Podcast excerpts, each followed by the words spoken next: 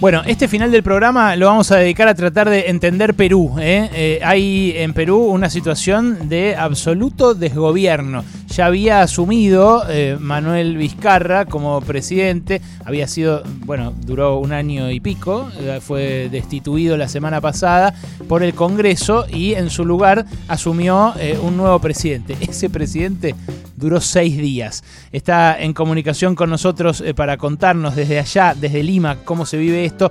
Jaime Hutchins, que es un sociólogo de la Universidad de San Marcos, eh, fue referente de la juventud del PST peruano en la época de eh, Ricardo Napurí y Hugo Blanco, los primeros legisladores de izquierda revolucionaria en todo el continente. Bueno, eh, allí Jaime era, era parte de esa, de esa juventud, de ese armado. ¿Cómo estás, Jaime Aleberkovich? Te saludas de Radio con vos.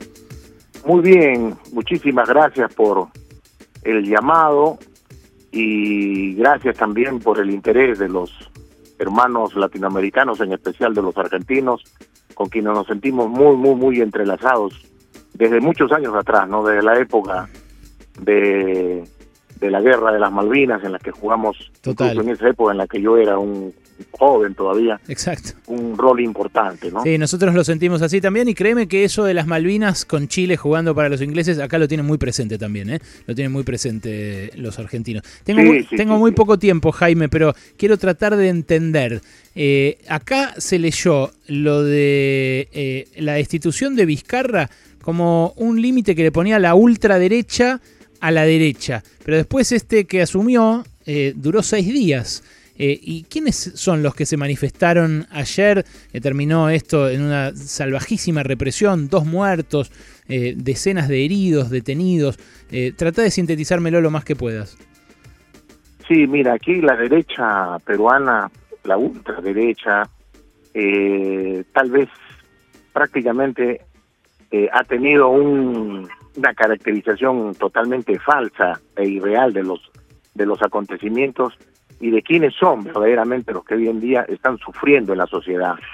Los miles y miles de jóvenes en el Perú hoy en día, producto de la pandemia y producto de las circunstancias terribles de una crisis económica provocada por la misma, en la que prácticamente eh, se encuentran entre siete, ocho meses sin trabajo y también sin estudios, muchos de ellos, eh, prácticamente eh, al contrario, incentivado a que la juventud aquí despierte ante cualquier ilícito, ante cualquier movimiento que les permita eh, quitar los derechos este, fundamentales. Ante eh, una vacancia presentada en el Congreso, eh, una vacancia ya prácticamente a todas luces golpista, ¿no? Eh, movida y motivada por los grupos económicos de gran poder, porque se viene la discusión sobre el tema del presupuesto de la República para el 2021, se viene el presupuesto que se va a gastar para el sector educación, salud, obviamente, de todas maneras, independientemente de que sea en el sistema el presidente Vizcarra, era una piedra en el zapato. Y Mm. evidentemente todo eso confluyó para que los grupos en el Congreso eh, prácticamente se sumaran sin meditar a fondo el tema y lo vacaran.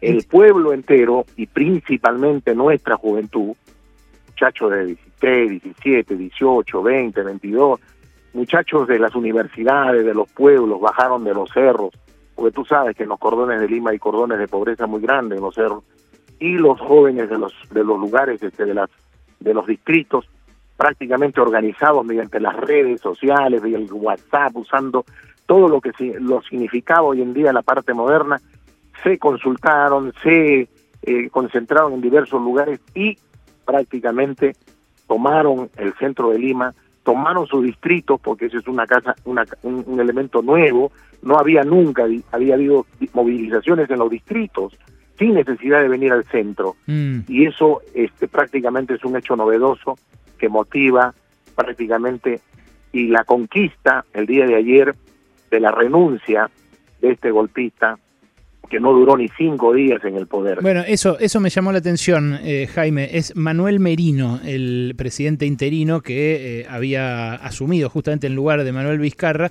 y que ahora tuvo que renunciar forzado por esta ola de protestas callejeras. ¿Qué es lo que reclaman las protestas y quién puede capitalizar esto? Yo miro, por ejemplo, con atención a una candidata que se reunió con Alberto Fernández en Bolivia, ahora cuando fue la asunción de del nuevo presidente del, MAS, del nuevo presidente boliviano, que es del MAS, que es Luis Arce, junto con David Choquehuanca. Ahí al margen de la asunción, Alberto Fernández se vio con Verónica Mendoza, que es eh, vista desde acá de la Argentina, por lo menos eh, como una candidata del, eh, sector progresista. Es una candidata que ya ha participado en el proceso electoral anterior, y quedó este en tercer lugar con una votación bastante interesante. Eh, capitalizó los votos de izquierda en el Perú y eh, en la actualidad este, tuvo el tino de estar en contra del golpe. Desde un inicio eh, lo denunció y, y parte integrantes de sus dirigentes que están también dispersos tanto en Lima como a nivel nacional plantearon no al golpe, no al, a la vacancia correspondiente, y obviamente eso también cayó en muy buen tinglado. Pero el movimiento es más que eso, prácticamente no tiene un nombre político, no tiene un nombre, pero evidentemente la juventud, eh, aquellos que votaron en contra y votaron a favor de, la vacancia, han por ejemplo, el partido de gobierno eh, que es este de este señor Merino de Acción Popular, que con, incluso convocó a un sinnúmero de, de, lagartos del pasado, resucitándolo de los cementerios que estaban liquidados y proponiéndolos como los nuevos este, mandamases de los ministerios correspondientes, todo eso se vino abajo y todo eso prácticamente fue denunciado día a día, hora a hora, por cada una de las personas y los jóvenes que salieron a marchar. De manera que en estos momentos la capitalización, por supuesto que es inmensamente positiva y ojalá que nuestra juventud gire, gire con mayor fuerza hacia ver este, hacia un cambio completo, un cambio social, un cambio de nuestra constituyente, un cambio de las leyes en, en función del pueblo peruano.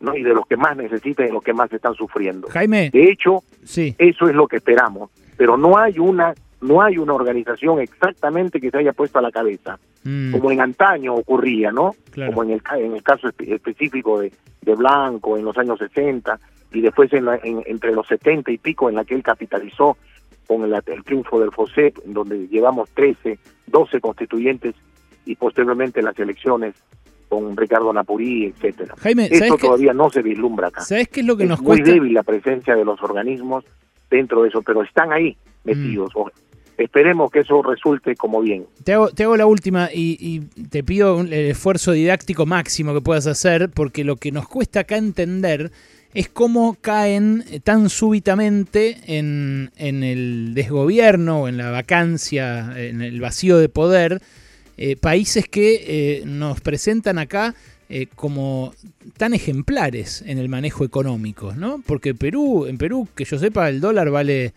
vale desde hace un montón de tiempo, no sé cuánto valdrá ahora, pero yo recuerdo valía 6 soles eh, y, y, venía como con mucha estabilidad. Eh, todo el tiempo eh, como ejemplo puesto por el Fondo Monetario, por el Banco Mundial. Bueno, lo mismo pasaba con Chile, ¿no? Acá lo que pasa es que Chile, como lo tenemos más cerca nosotros, advertimos la desigualdad que tiene su modelo desde siempre eh, y cómo, bueno, esta, esta olla a presión que de algún modo explotó con las manifestaciones chilenas tenía el trasfondo esa desigualdad, ese, ese modelo, digamos, sin, sin ninguna red. ¿Ahí en Perú se vive algo parecido? O sea, lo que, lo que nos presentan como crecimiento económico, como, como gente que sale de la pobreza, que prospera y demás, eh, ¿es, ¿es un espejismo nada más? No, de hecho, no podemos, no podemos negar que eh, hubo un crecimiento, un crecimiento importante. Lo que pasa es que ese crecimiento nunca fue proporcional, nunca fue prácticamente eh, de manera democrática entregada también a los inmensos sectores que eh, el país de los cordones populares, de los cordones de pobreza. Con la crisis, con la crisis del, para, del coronavirus y obviamente con el tema eh, político que se genera en estos momentos, se evidencia toda esa este, bajeza de parte del sistema neoliberal, donde evidentemente no se puede vivir con un sueldo pues, de 700 soles y en medio de esta situación, ya ese ingreso prácticamente se esfumó, mm. se esfumó por completo. Y la mm. atención, a diferencia, por ejemplo, de un sistema de salud como en Argentina, del que yo conozco, o de otros lugares de América Latina, en Perú el sistema de atención solamente se tiene mediante un sistema integral de salud, pero cuando lo requiere nuestro pueblo, ¿no? No es universal, no es mm. universal. Mm. Entonces aquí todo eso se llevó, tanto la salud como la educación, se llevó prácticamente a un sistema de elitismo. Y mm. hoy en día eso es lo que está prácticamente reventando. como en Chile. Eso es lo que está reventando. Bueno, entonces hay mucho en común con Chile, los servicios sociales más básicos que resultan caros, que no, no les resultan accesibles al grueso de la población. Jaime, te agradezco mucho este rato que te tomaste para, Muchísimas gracias. contarnos Muchísimas gracias a ustedes, los hermanos y compañeros argentinos. ¿ah? Abrazo, Jaime, y seguiremos la, la situación de cerca. Ok, ¿eh? sí, hoy día se resuelve. Hoy se está tratando de resolver en el Congreso una salida política. En estos momentos hay vacío de poder. Mm. No hay gobernante, no hay ministros y el gobierno todavía está en manos del Congreso la elección correspondiente. Jaime, gracias y un abrazo grande. Listo. Jaime, Jaime Hutchins, sociólogo, referente del PST peruano, un partido que en su momento en los, en los años 80 tuvo mucha importancia. Eh, sobre las protestas eh, en ese país, las protestas que ayer, como digo, terminaron con dos muertos y la renuncia del presidente que había asumido nada más cinco días, cinco o seis días antes.